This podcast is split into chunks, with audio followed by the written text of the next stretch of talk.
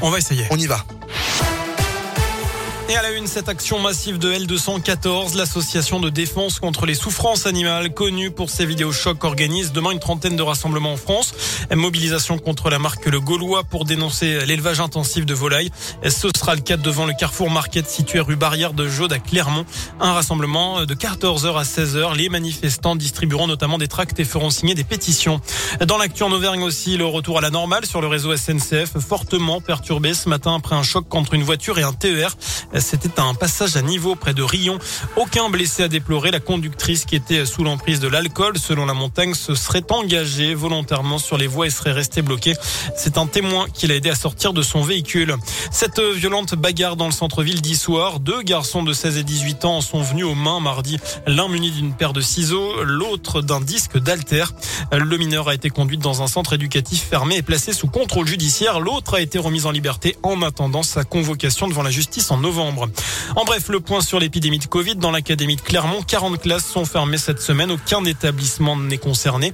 Euh, par ailleurs, 1141 élèves ont été testés positifs lors des sept derniers jours et 69 membres du personnel.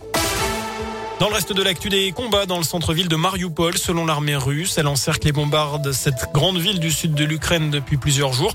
Les recherches se poursuivent après que la frappe qui a visé le théâtre de la ville. Euh, je vous rappelle que des centaines de civils avaient trouvé refuge. Selon le maire de Mariupol, le président ukrainien indique que 130 personnes ont d'ores et déjà été sorties des décombres vivantes. À l'ouest, le secteur de l'aéroport de Lviv a été ciblé par des missiles, selon les autorités locales ce matin. Plus de 2 millions de déplacés ukrainiens auraient franchi la frontière avec la Pologne depuis le début de l'invasion, d'après les gardes frontières polonais, en majorité des femmes et des enfants. Un entretien entre les présidents américains et chinois est prévu aujourd'hui, la Chine n'ayant pas condamné fermement l'invasion russe. Joe Biden voudrait adresser une mise en garde à son homologue chinois contre tout soutien à Moscou. Biden a qualifié Poutine hier de dictateur. C'est aujourd'hui le 18 mars, la journée mondiale du recyclage pour sensibiliser le grand public. Objectif, éviter l'enfouissement ou l'incinération des déchets et favoriser la deuxième vie des objets. On passe au sport du foot, la 29e journée de Ligue 1 qui commence avec un duel de mal classé entre Saint-Etienne et Troyes. Ce soir, c'est à 21h. L'OL ira à Reims dimanche et puis nos Clermontois, eux, seront à Lens demain 17h. Ce sera Sanjima Alvina, touché par le Covid. Incertitude concernant Nsimba et Rachani également. Et puis notez que le tirage au sort des quarts de finale de la Ligue Europa a été effectué tout à l'heure. Lyon, vainqueur de Porto, hier sera opposé à West Ham.